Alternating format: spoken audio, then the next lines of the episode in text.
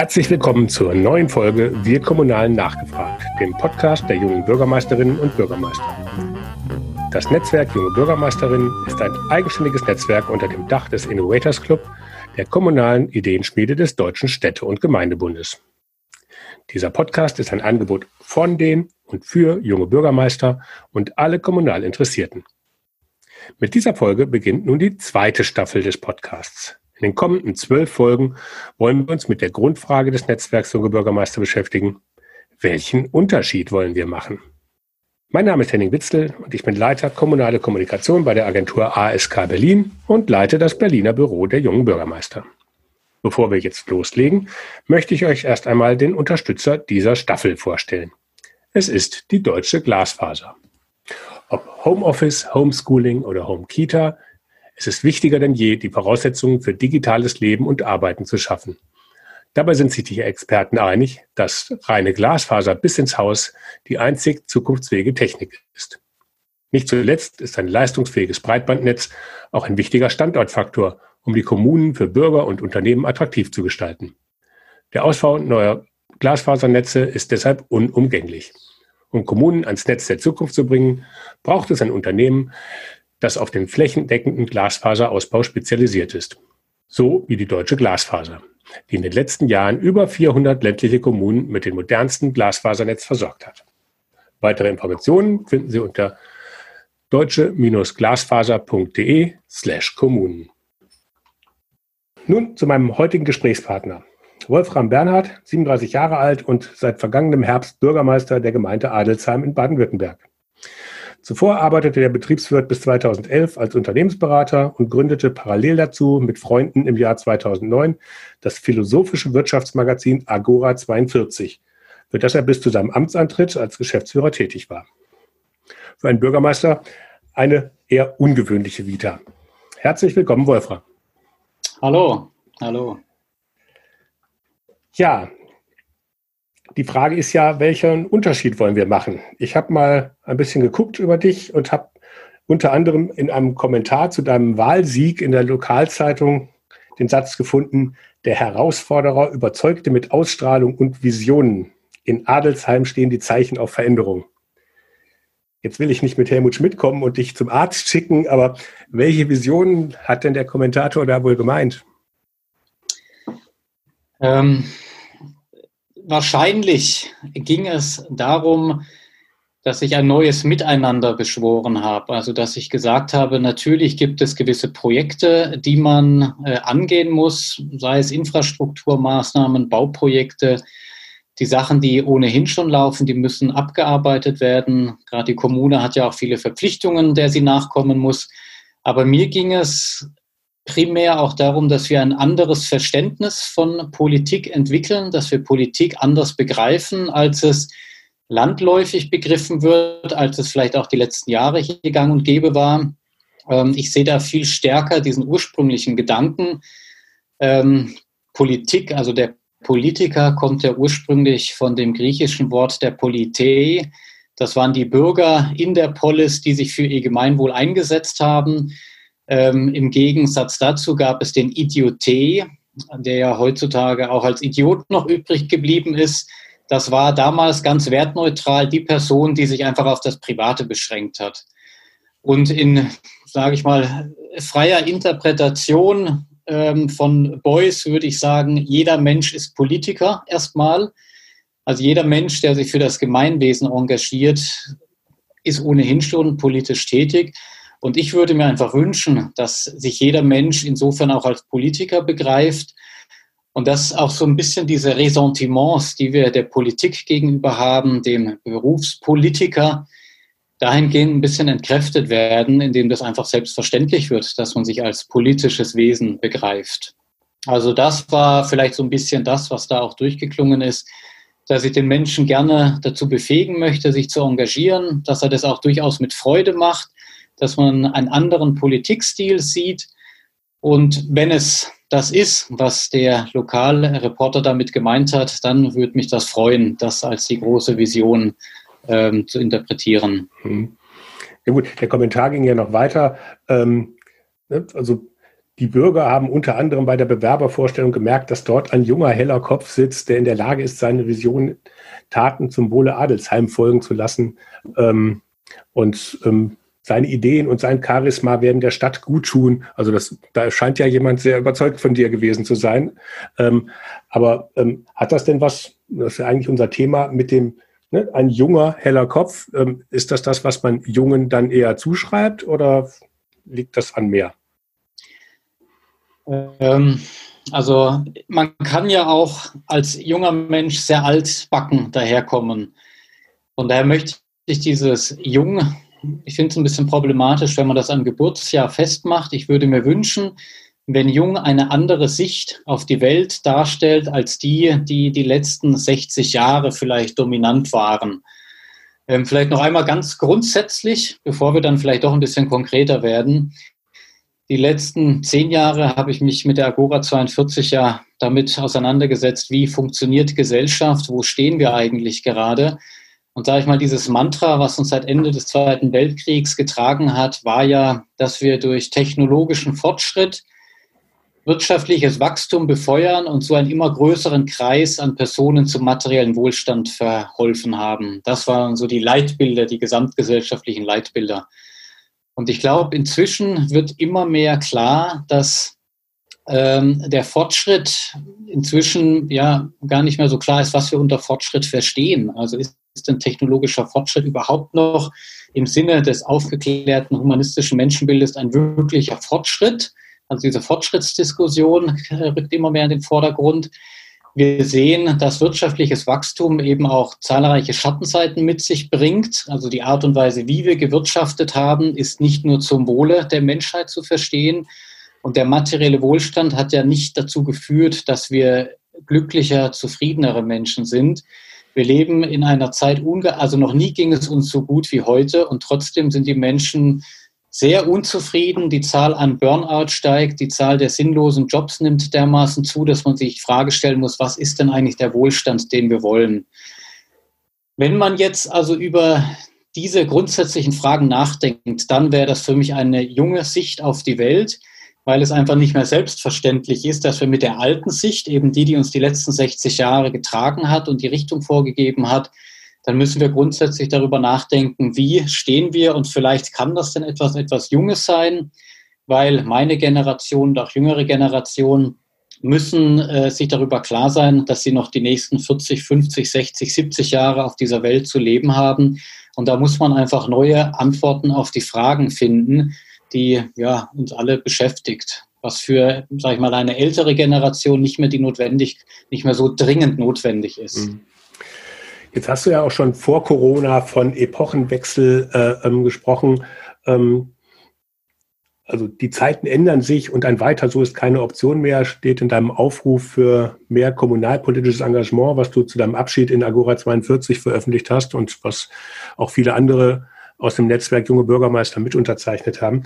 Ähm, aber gleichzeitig steht da auch, ähm, dass es darum geht, das zu erhalten, was gut ist. Also doch auch ein sehr konservatives Element, ähm, oder es ist ja eigentlich quasi das, ne, das Hauptelement des Konservativismus. Ähm, also eine Verknüpfung zwischen revolutionär und konservativ, ist das dann ein Weg? Das ist der schmale Grat, äh, den wir zu gehen haben, ja, weil es gibt viel, was viel Gutes, sei es nur das Gesundheitssystem in Deutschland, was unbestritten weltweit als eines der besten ist, auch das Bildungssystem, auch die ganzen Sozialversicherungssysteme, die wir in Deutschland erreicht haben, die gewiss ähm, Defizite haben. Ja, und da muss es immer wieder Nachverbesserungen geben. Aber global gesehen haben wir ein sehr, sehr gutes Sozialsystem. Und das jetzt alles über Bord werfen zu wollen, das fände ich falsch. Auch das, sage ich mal, diesen Standard, den wir in vielen anderen Bereichen haben, finde ich ein sehr hohes Maß. Und da muss man nicht sagen, gut, wir müssen alles komplett äh, neu erfinden. Aber wenn wir jetzt eben äh, uns überlegen, wie können wir dieses Standard, äh, auch dieses, sage ich mal, Deutschland ist ja noch verglichen mit den USA, was die Ungleichverteilung angeht von Einkommen und Vermögen, ähm, sind wir auf einem dramatischen, alarmierenden Pfad, aber der Stand, den wir haben, der ist noch gut. Und das zu erhalten oder, sage ich mal, da ein bisschen gegenzusteuern, das ist jetzt die Kunst und dafür braucht es durchaus revolutionäre Elemente. Ähm, von den revolutionären Elementen, also welche gesellschaftliche Änderungen sozusagen sind denn dann nötig oder welche erwartest du denn, die dann kommen? Also wir haben ja jetzt das Problem, dass wir auf der einen Seite sagen, uns geht so gut wie nie. Auf der anderen Seite sagen wir, hm, das war auch nicht alles so nachhaltig, äh, was wir da gemacht haben. Also die ganze Klimadiskussion geht ja in die Richtung. Ähm, jetzt haben wir durch Corona nochmal einen ganz anderen Impuls an Veränderungen. Also wir sehen auf einmal, ähm, da gehen ganz viele Veränderungen ganz schnell, ähm, die auch komplett gegen jegliches äh, marktwirtschaftliches äh, ähm, Dogma sozusagen dann halt äh, durchgeführt werden, ähm, wo man immer gedacht hat, das geht überhaupt nicht gegen die Wirtschaft und so weiter, also so einen totalen Lockdown. Ähm, dass, dass das jetzt wegen eines Virus möglich ist, ist ja eigentlich ähm, ja, absurd oder also eigentlich könnte es einen freuen, dass so schnell so viele Veränderungen möglich sind und auf der anderen Seite macht es natürlich auch Angst. Ähm, aber was wären denn für Änderungen äh, nötig, die sozusagen dann zu dieser Vision einer Gesellschaft, wie die oder einer Politik, wie sie sozusagen werden sollte, ähm, dann, dann angezeigt werden? Also wo muss man denn da den Hebel ansetzen? Ähm, also das ist natürlich schwierig, weil ich meine, wir sprechen hier von ganz, ganz vielen Ebenen auf kleinster kommunaler Ebene da können wir jetzt nicht die nötige Regulierung, die wir brauchen auf nationalstaatlicher oder vielleicht auch auf europäischer Ebene, können wir auf kommunaler Ebene nicht umsetzen. Von daher muss man sich die Frage stellen, was kann man auf kommunaler Ebene machen und was kann man dann auf anderer Ebene machen. Auf kommunaler Ebene ähm, geht es mir erstmal darum, den Menschen, mit den Menschen ins Gespräch zu kommen, ein besseres Verständnis davon zu bekommen, wie tickt wie ticken die Menschen, über die ich sonst äh, bisher nur geredet habe. Also ich bin ja in meiner linksintellektuellen Blase, sage ich mal jetzt, das Agora 42 war eher linksintellektuell. Da herrschte ein klarer Konsens, was getan werden muss. Ähm, und man hat sich immer gefragt, ja, warum passiert das nicht? Warum erkennen die Menschen die Notwendigkeit dessen, was doch getan werden muss, nicht? Und das, da bin ich jetzt in einer ganz tollen Situation als Kommunalpolitiker in einer ja, dann doch eher strukturschwachen Regionen. Ich meine, der Neckar-Odenwald-Kreis ist ja der finanzschwächste Landkreis in Baden-Württemberg, wenn ich richtig informiert bin. Da müsste ich aber selber nochmal nachschauen, auf jeden Fall relativ schwach. Und da kriegt man einen breiten Querschnitt durch die Bevölkerung und plötzlich versteht man mal, warum ticken die Menschen so, wie sie ticken. Ähm, von daher ist das hier eher etwas, etwas Atmosphärisches, der Versuch, die Menschen mitzunehmen bei äh, Veränderungen, zu verstehen, wie argumentieren sie, warum gibt es so eine große Veränderungsresistenz, was sind die Ängste und Vorbehalte. Also das ist jetzt die, die Lernerfahrung, die ich gerade noch mache, die ich unheimlich wichtig finde, wenn man dann etwas verändern will. Ähm, auf großer Ebene ist es für mich ganz klar, dass wir von diesem Konsumismus, in dem wir leben, runterkommen müssen, dass wir vielleicht auch erkennen müssen, dass es nicht von Vorteil ist, wenn man äh, jeden Tag in der Weltgeschichte rumjettet, also so diese große Mobilität an Waren, an persönlichen Dingen auch, da müssen wir runterkommen. Wir müssen eine größere Resilienz hinbekommen, wie der Postwachstumstheoretiker sagt. Und wir müssen vielleicht auch, was Gesine Schwan 2009 in einem Interview mit der Agora 42 schon gesagt hat, was ich eigentlich sehr bezeichnend fand und was vielleicht auch sehr spannend ist jetzt für diese äh, Frage, ab wann junge Menschen Verantwortung übernehmen sollen. Sie hatte gesagt, wir müssen vielleicht auf der Karriereautobahn des Lebens durchaus äh, uns eingestehen, dass man vielleicht nicht mit Anfang 30 schon Geschäftsführer sein muss, Vielleicht kommt dann die Zeit, ähm, dass man jetzt eine Familie gründet, dass man erstmal gewisse Erfahrungen macht, dass man auch eine persönliche Reife entwickelt. Ähm, vielleicht ist das tatsächlich, und da finde ich das jetzt auch spannend, wenn man sagt, junge Menschen müssen Verantwortung übernehmen. Die Frage, ja, wie können denn junge Menschen überhaupt schon von ihrer Persönlichkeit so weit gereift sein, dass sie auch die Entscheidungen treffen, die auch angemessen sind der Materie. Also das ist auch wieder so ein Spannungsfeld, was man aufmachen muss, ähm, weil in unserer Gesellschaft wird ja immer mehr drauf gepocht. Ähm, wir finden es gut, wenn junge Menschen schnell in hohe Positionen kommen. Das wird dann so besonders gehypt. Ob das jetzt gut ist, weiß ich nicht. Ja, auf der einen Seite könnte man sagen, junge Personen haben anderen Blick auf die Dinge, was auch wichtig ist. Gleichzeitig sollte man auch das wieder nicht undifferenziert sehen. Gut, jung ist jetzt natürlich wahrscheinlich kein äh, Kriterium als solches und, und, schon gar kein positives als solches. Nur weil man jung ist, ist das automatisch besser. Genauso wie ähm, im, politischen ja es im Moment auch einen Weg gibt, so die, die Parteilosen, du bist zwar auch ein parteiloser Bürgermeister, aber ähm, parteilos als solcher ist ja jetzt auch erstmal kein Wert an, an sich. Ne? Das ist ja jetzt nicht besser oder schlechter, als wenn man irgendwie in der CDU oder in der SPD oder in der FDP ist. Ähm, ähm, vielleicht sind die einen dann sozusagen in ihren Werten vielleicht eher erkennbar als parteiloser. Da kann man sozusagen dann von, äh, von, von links bis rechts ja sozusagen die komplette Bandbreite haben und das läuft alles unter parteilos. Insofern ist das bei Jung wahrscheinlich ähnlich. Gleichzeitig habe ich in der letzten Folge jetzt von dem Podcast äh, mit einem 19-jährigen Bürgermeister aus Bayern gesprochen, der irgendwie ähm, jetzt seit zwei Wochen im Amt ist und ähm, der will einfach Verantwortung für seine Kommune übernehmen. Der findet das toll, im ländlichen Raum zu leben. Das ist eine 1000 Einwohner Stadt. Witzigerweise mhm. ist es eine Stadt mit 1000 Einwohnern. Ähm, und der findet das einfach gut. Und da will er Verantwortung übernehmen. Und der hat, glaube ich, auch nicht die großen ähm, Weltideen, ähm, aber der ist einfach vor Ort, macht das, aber er macht es ja auch nicht allein, ja. sondern er, ne, er macht es halt mit Älteren und Jüngeren sozusagen gemeinsam. Und er ist ja quasi als, man muss vielleicht auch weg einfach von der Rolle des Bürgermeisters als der König der Stadt ja. äh, und ähm, alle dienen ihm und ja. sind ihm irgendwie zugetan, sondern nee, das ist ja schon eine Gemeinschaftsaufgabe. Und insofern kann man da jung und alt natürlich auch äh, miteinander verbinden. Es ist halt die Frage, ähm, ob das jetzt Junge besser können oder schlechter oder ob das einfach nur eine Persönlichkeitsfrage ist. Ja, ja aber bezüglich diesen ähm, Jungen vielleicht nochmal, was auf jeden Fall gut ist, wenn immer wieder neue Positionen äh, und neue Blickwinkel in die Politik reinkommen. Also von daher bin ich auch unheimlich dankbar, dass sag ich mal, die wichtigen politischen Positionen alle paar Jahre neu verhandelt werden, weil das dem System die Möglichkeit gibt, dann einfach neue Impulse da reinzubringen, die vorher schlicht und ergreifend nicht da waren. Und dass das auch so offen ist, also man braucht ja keinerlei äh, formelle Qualifikation, um Bürgermeister zu werden oder anderer Wahlpolitiker. meine, solange man nicht die letzten äh, zwölf Monate im Gefängnis saß, darf man gewählt werden und kann dann wird dann auch offiziell anerkannt.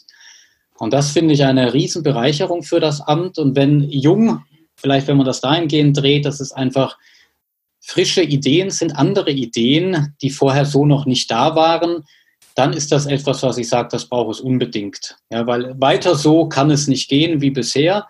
Wie dann die neuen Ideen sich äh, konkret ausgestalten, das kann man heutzutage noch nicht sagen. Aber das Wichtigste aus meiner Sicht ist, dass wir wirklich mal Neues zulassen, neue Ansätze, sowohl im gesellschaftlichen Miteinander, wie du gesagt hast, dass man die Rolle des Bürgermeisters anders interpretiert, dass es eben nicht mehr der kleine Lokalherrscher ist, wie er vielleicht früher landläufig interpretiert wurde, dass man stärker auf Kooperation geht, dass man mit Menschen im Dialog auf Augenhöhe äh, Lösungen erarbeitet, wo man im Vorfeld auch noch gar nicht weiß, was jetzt die beste ist. Und insofern müssen wir einfach ganz viele Dinge neu äh, interpretieren. Und das ist jetzt auch in allen Bereichen, also sowohl im schulischen als auch dann im Versorgungsbereich.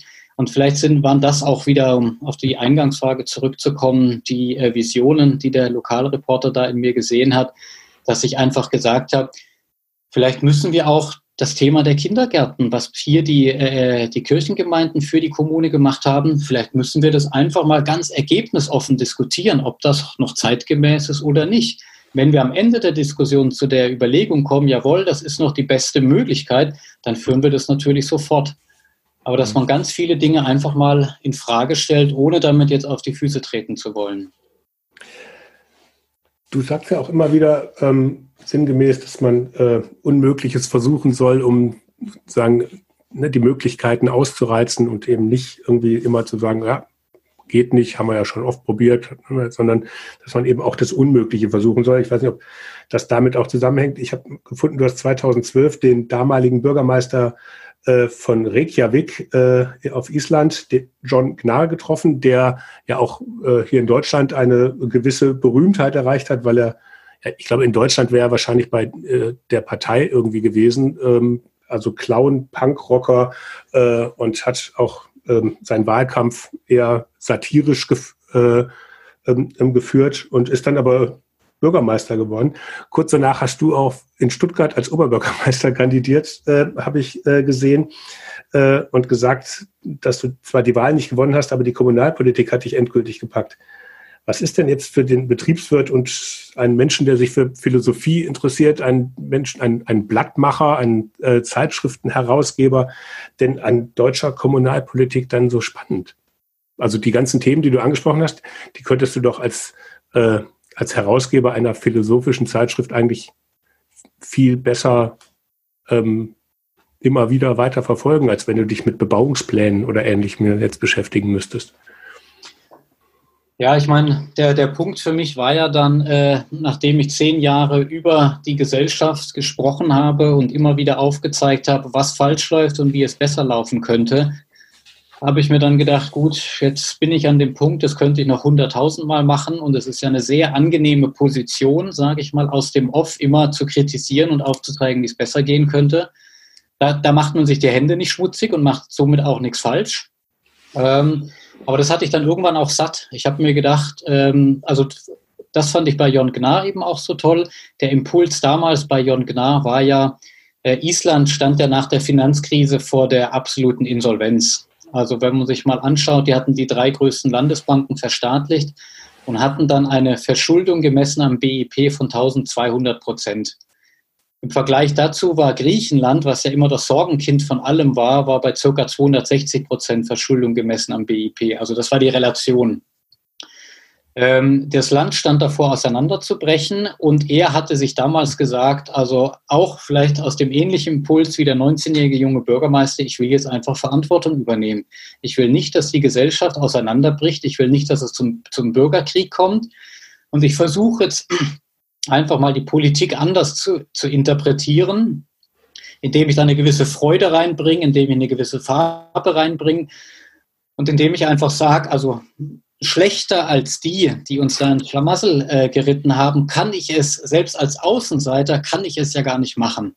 Also haben wir nichts zu verlieren.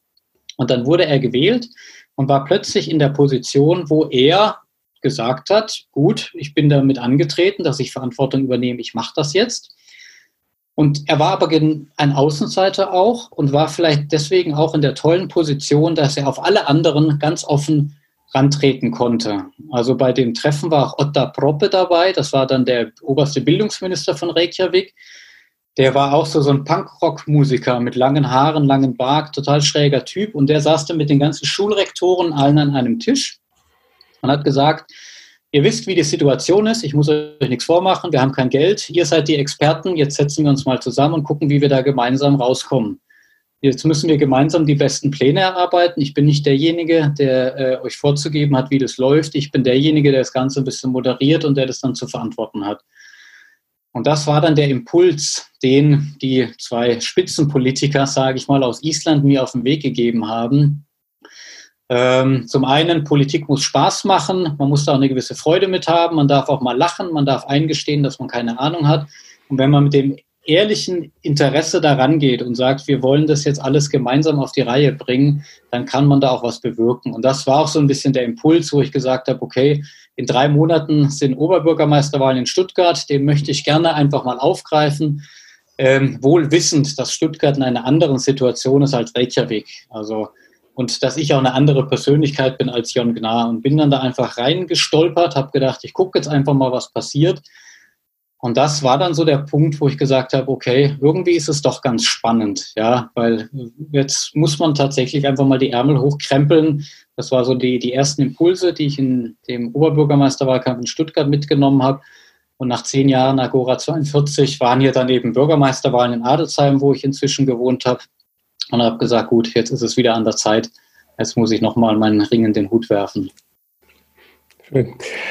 Aber ist denn zum Thema Reykjavik nochmal, du sagst, es war sozusagen die kurz nach der Krise, beziehungsweise die Auswirkungen waren an allen Ecken und Enden zu spüren.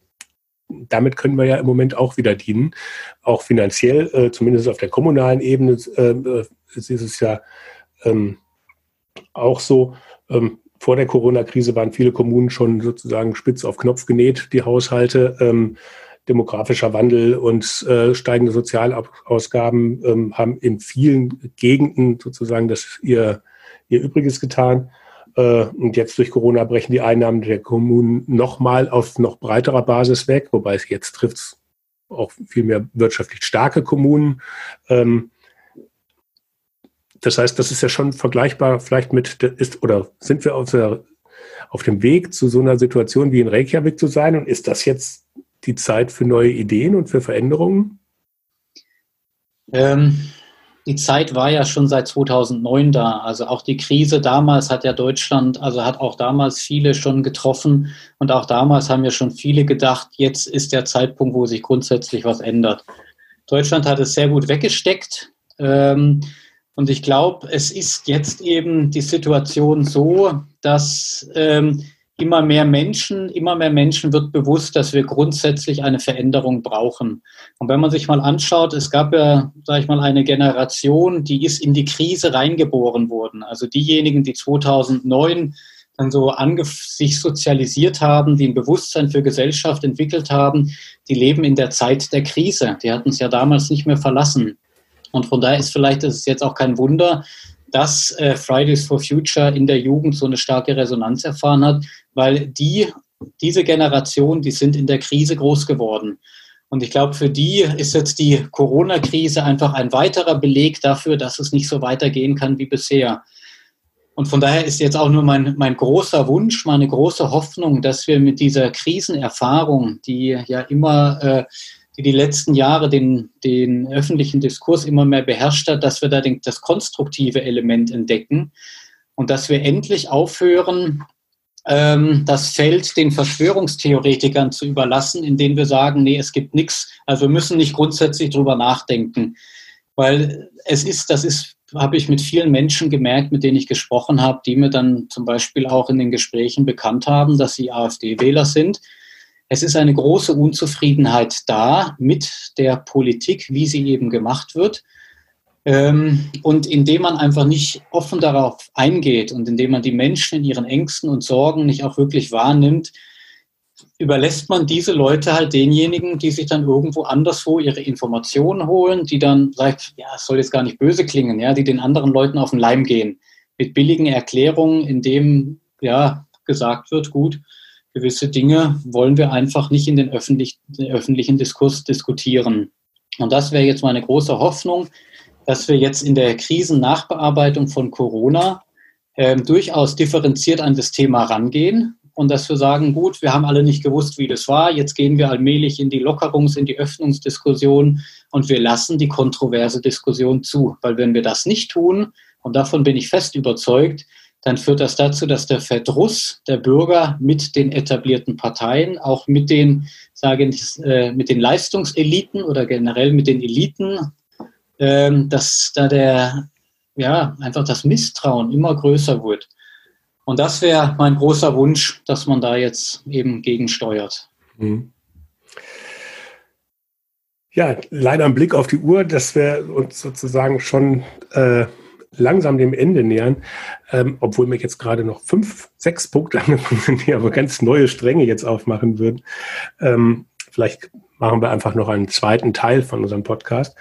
Ähm, vielleicht nochmal so von dir, wie würdest du dir denn wünschen, wie es in zehn Jahren aussieht? Also wie, wie hat sich denn das Wutbürgertum, das Fridays for Future, die Corona-Folgenbewältigung und, äh, und diese neue Art äh, von oder diese positive Art von Veränderung dann zusammengefunden und was haben die alle zusammen für eine neue Gesellschaft geformt? Was ist da deine Prognose, Befürchtung oder deine Hoffnung? Ja, ich äh, bin ja, sage ich mal, Optimist durch und durch weil nachdem man also zehn Jahre äh, die schlimmen Katastrophen analysiert hat, sag ich mal, die Makrotrends in der Gesellschaft, die deuten ja alle in eine katastrophale Richtung. Ähm, aber da ich keine Lust habe, sage ich mal, äh, sage ich mal, in die Depression zu verfallen, bin ich zum Optimismus verdammt. Und ich habe durchaus auch Hoffnung, dass man in der schwärzesten Stunde dem Licht, äh, sage ich mal, dem Morgengrau nahe ist. Und ich würde es mir wünschen, dass man diese gelebte Solidarität, die wir jetzt in der Corona-Krise erfahren haben, dass das vielleicht ein, ein Funken sein kann, der sich zu einem Feuer entfacht, dass man sagt, eigentlich geht es uns doch allen um das Gleiche. Uns geht es darum, dass wir anständig miteinander leben können, dass man gewisse Werte definiert, dass man in den Dialog kommt, dass man dann auch ins Gespräch kommt und sagt, hey, was sind denn deine Ängste jetzt? Lass mal offen drüber sprechen, ähm, dass man eine grundsätzlich erstmal eine offene Diskussionskultur wiederfindet, indem man sagt, wir müssen erstmal über alles sprechen, weil nur wenn wir miteinander sprechen, können wir auch zu einer Lösung kommen. Das war jetzt in der Corona-Krise ähnlich, so habe ich es erfahren. Keiner hat gewusst, wie geht man jetzt miteinander um.